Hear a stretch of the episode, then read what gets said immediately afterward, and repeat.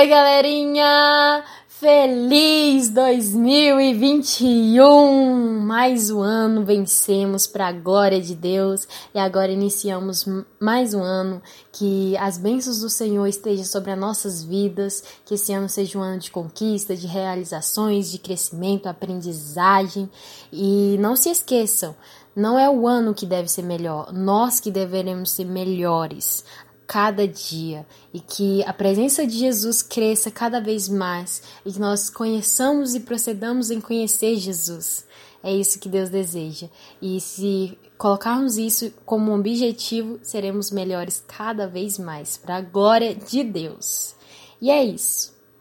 Então, vamos começar mais uma leitura com muita garra, com muita força e determinação, porque estamos na reta final para a glória de Deus. É, hoje é a leitura do dia 35 com o tema O poder de Deus na fraqueza. Somos fracos, mas pelo poder de Deus viveremos como Ele para servir vocês. 2 Coríntios 13, 4. Eu estou com você, isso é tudo que você precisa. 2 Coríntios 12, 9. Deus realmente gosta de usar pessoas fracas. Todo mundo tem fraquezas. Na verdade, você tem uma coleção de defeitos e imperfeições físicas, emocionais, intelectuais e espirituais. Você também pode viver situações incontroláveis que o enfraquecem, como obstáculos financeiros e de relacionamentos. O mais importante é o que você faz com isso. Normalmente, negamos nossas fraquezas, as defendemos, damos desculpas, escondemos e tornamos a senti-las. Isso impede que Deus as use de forma que deseja. Deus tem uma perspectiva diferente de sua fraqueza. Ele disse: Os meus caminhos são mais altos do que os seus caminhos, e os meus pensamentos mais altos do que os seus pensamentos. Então, ele muitas vezes age de forma diametralmente oposta ao que esperamos. Imaginamos que Deus quer usar somente nossos pontos fortes, mas Ele também quer usar nossas fraquezas para a sua glória. A Bíblia diz: Deus escolheu para envergonhar os poderosos o que o mundo acha fraco. Suas fraquezas não são um acidente. Deus as permitiu em sua vida deliberadamente a fim de demonstrar seu poder por meio de você. Deus nunca ficou impressionado com a força ou a autossuficiência. Aliás, ele é atraído por pessoas que são fracas e admitem isso. Jesus considera os que reconhecem as próprias necessidades pobres em espírito. Essa foi a primeira atitude a ser abençoada por ele. A Bíblia é cheia de exemplos sobre como Deus adora usar pessoas comuns e imperfeitas para realizar coisas extraordinárias, a despeito de suas fraquezas. Se Deus só utilizasse pessoas perfeitas, nada jamais seria realizado, porque nenhum de nós é impecável. Deus utiliza pessoas imperfeitas. Esse é um ato animador para todos nós. A fraqueza ou espinho, como Paulo a chamou, não é um pecado ou vício de caráter que você possa mudar, como por exemplo, exagerar na comida ou ser impaciente. A fraqueza é qualquer limitação que você herdou ou não tem meios de alterar. Poderá ser uma limitação física como uma deficiência, uma doença crônica, a vita vitalidade naturalmente baixa ou uma inaptidão. Poderá também ser uma limitação emocional, como a sequela de um trauma, uma lembrança dolorosa, um comportamento peculiar ou algum fator hereditário ou poderá ainda ser uma limitação intelectual ou de suas habilidades. Nem todos somos absolutamente brilhantes ou talentosos. Agora, uma pequena reflexão. Se Deus só utilizasse pessoas perfeitas, nada jamais seria realizado. Continuando. Quando você pensa nas limitações de sua vida, pode sentir-se tentado a concluir: Deus nunca poderá me usar. Mas Deus jamais fica limitado pelas nossas limitações. Aliás, ele gosta de pôr seu grande poder em embalagens comuns. A Bíblia diz: somos como vasos de barro nos quais esse tesouro é armazenado. O poder real vem de Deus e não de nós. Como a cerâmica comum, somos frágeis, falhos e quebramos com facilidade. Mas Deus irá nos usar se permitirmos que Ele trabalhe por meio de, das nossas fraquezas. Para que isso aconteça, devemos seguir o exemplo de Paulo. Admita as suas fraquezas, confesse suas imperfeições Pare de fingir que é perfeito e seja honesto sobre si mesmo, em vez de viver dando desculpas e se recusando a aceitar. Identifique sem pressa suas fraquezas pessoais. Você pode até fazer uma lista delas. Duas grandes confissões do Novo Testamento demonstram o que é necessário para uma vida saudável. A primeira foi a de Pedro, que disse a Jesus: Tu és o Cristo, o Filho do Deus vivo. A segunda confissão foi feita por Paulo, que disse a uma multidão que o idolatrava: Nós também somos humanos como vocês. Se você quer que Deus o use, deve saber quem é Deus e quem é você.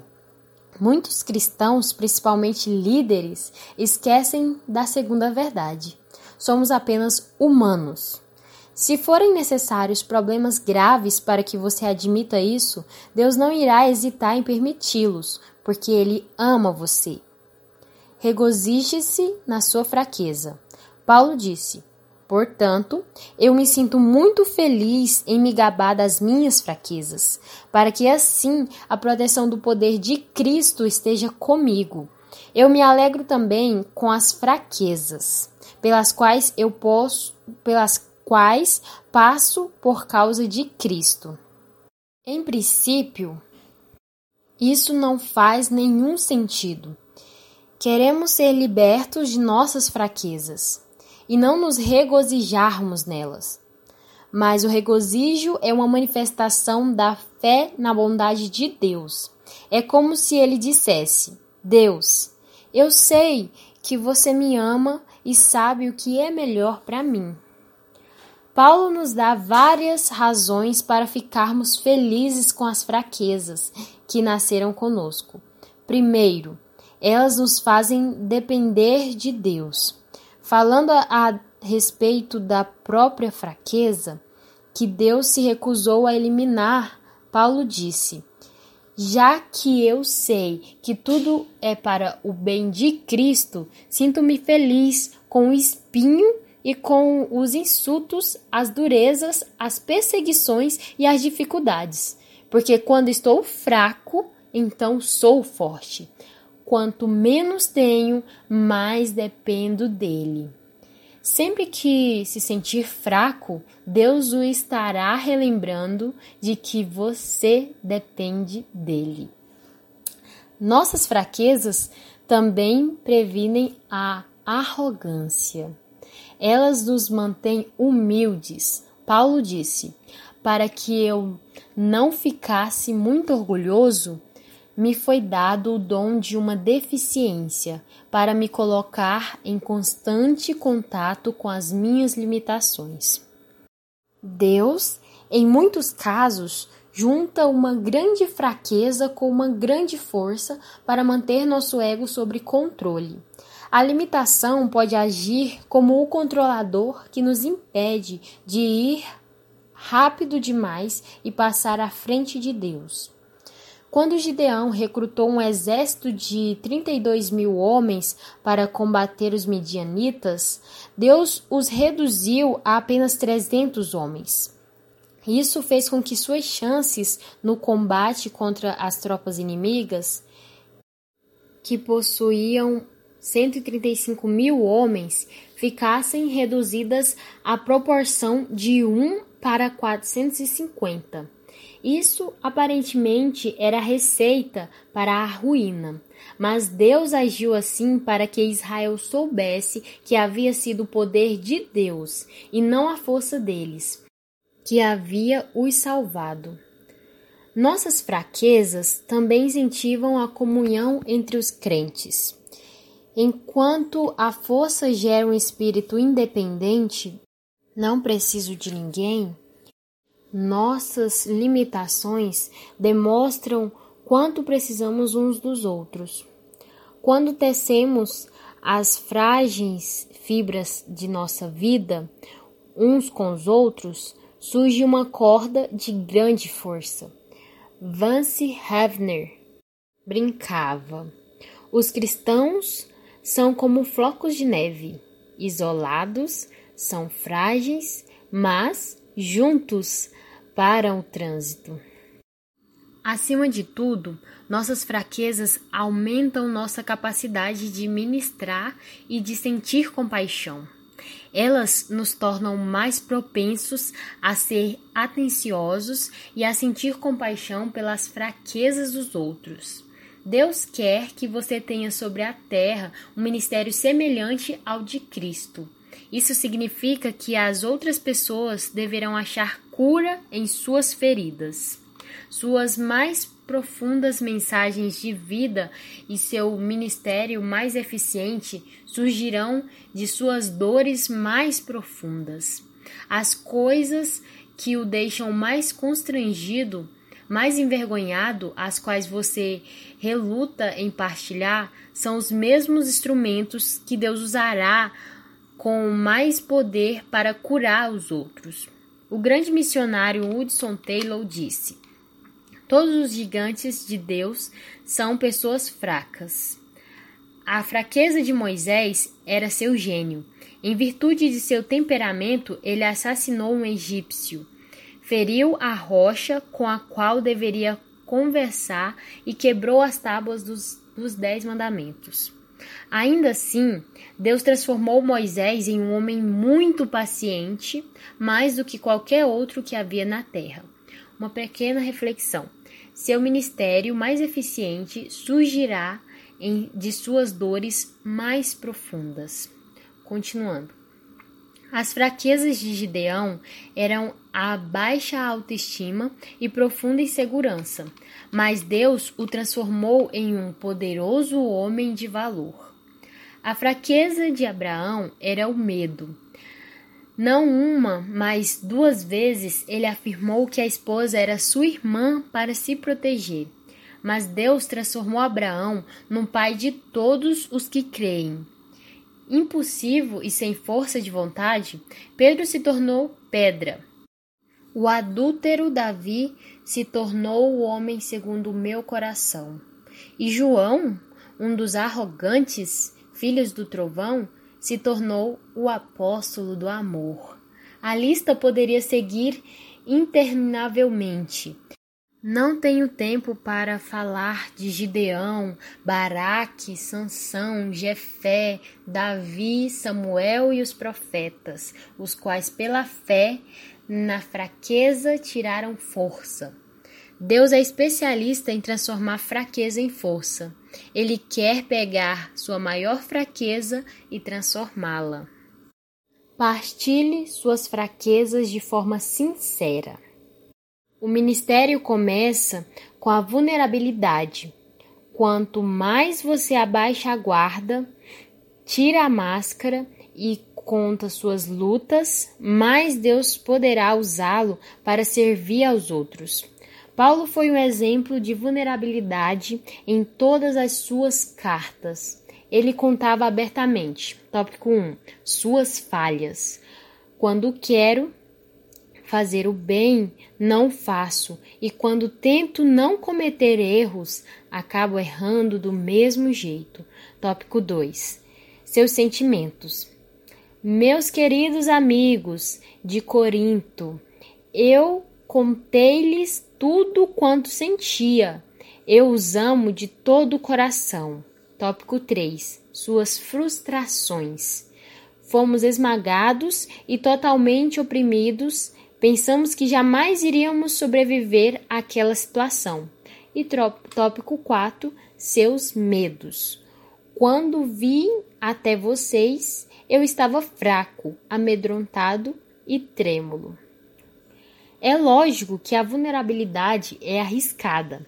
Pode ser assustador baixar as defesas e abrir a vida aos outros. Quando você expõe seus fracassos, sentimentos, frustrações e temores, você arrisca ser rejeitado. Mas os benefícios valem o risco. A vulnerabilidade liberta emocionalmente. Quando nos abrimos, aliviamos a tensão e dissipamos nossos medos, o que é o primeiro passo rumo à libertação. Nós já vimos que Deus dá graça ao humilde, mas muitos não compreendem a humildade. Ter humildade não é se rebaixar ou negar a, a própria força, mas ser sincero sobre suas fraquezas. Quanto mais fraco você for, mais terá a graça de Deus e também receberá a graça dos outros. A vulnerabilidade é uma qualidade cativante. Somos naturalmente atraídos por pessoas humildes. A pretensão traz aversão, mas a autenticidade atrai e a vulnerabilidade é o caminho para a intimidade. É por isso que Deus quer usar suas fraquezas e não apenas seus pontos fortes. Se as pessoas só puderem ver seus pontos fortes, irão desanimar e pensar: bem, melhor para ele, mas nunca poderei fazer isto. Entretanto, quando veem Deus usá-lo apesar de suas fraquezas, animam-se e pensam: talvez Deus também possa usar-me. Nossos pontos fortes criam competição, mas nossas fraquezas criam a vida em comunidade. Em alguns pontos da vida, você terá de decidir se quer impressionar ou influenciar as pessoas. Você pode impressionar as pessoas de longe, mas tem de chegar perto para influ influenciá-las. E quando você fizer isso, elas poderão ver suas imperfeições. Não há nenhum problema a qualidade essencial de um líder não é a perfeição, mas a credibilidade. As pessoas devem ser capazes de confiar em você. Caso contrário, não seguirão. Como você constrói credibilidade? Resposta: Não fingindo ser perfeito, mas sendo sincero. Glorie-se na sua fraqueza. Paulo disse: de uma experiência assim vale a pena gloriar-se. Porém, não vou fazê-lo. Vou apenas gloriar-me de quão fraco sou e quão grandioso é Deus para usar uma fraqueza dessas para a sua glória. Em vez de posar como ícone de invencibilidade e autoconfiança, veja a si mesmo como um troféu de graça de Deus quando Satanás apontar as fraquezas que você tem, concorde com ele e encha o coração de louvores a Jesus, que compreende todas as nossas fraquezas, e ao Espírito Santo, que nos ajuda em nossa fraqueza. Algumas vezes, entretanto, Deus transforma um ponto forte em fraqueza a fim de nos usar mais ainda. Jacó foi um manipulador, passou a vida conspirando e então fugindo das consequências. Certa noite, ele lutou com Deus e disse: Eu não deixarei ir enquanto não me abençoar. Deus disse: Tudo bem. Mas então lhe deslocou a coxa do quadril. O que significa tudo isso? Deus tocou a força de Jacó, o músculo da coxa é o mais forte do corpo humano e a transformou em fraqueza. Daquele dia em diante, Jacó passou a mancar, para que jamais voltasse a fugir. Isso o forçou a depender de Deus, quer desejasse, quer não. Se você quer que Deus o abençoe e o use de forma poderosa, deverá estar disposto a mancar pelo resto da vida, pois Deus usa pessoas fracas. Um tema para reflexão: Deus opera melhor quando admito minhas fraquezas. Um versículo para memorizar. Minha graça é suficiente para você, pois o meu poder se aperfeiçoa na fraqueza. 2 Coríntios 12, 9. E uma pergunta para você meditar.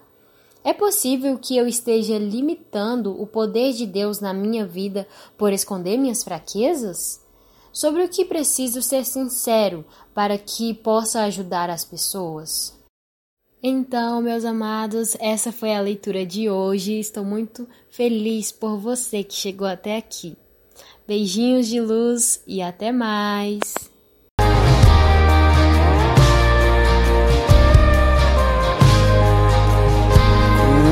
Pode me amar, Deus conhecendo o meu pecado? Sabendo que eu faço de errado, como pode me amar Como pode me amar, Deus, sabendo que eu sou falho e que o meu coração já não bate mais como já bateu. Como pode me amar, Deus, sabendo que eu fugiria? Se a porta estivesse aberta, como pode me confiar? E ainda me pega quando estou caindo e me abraça. Quando estou chorando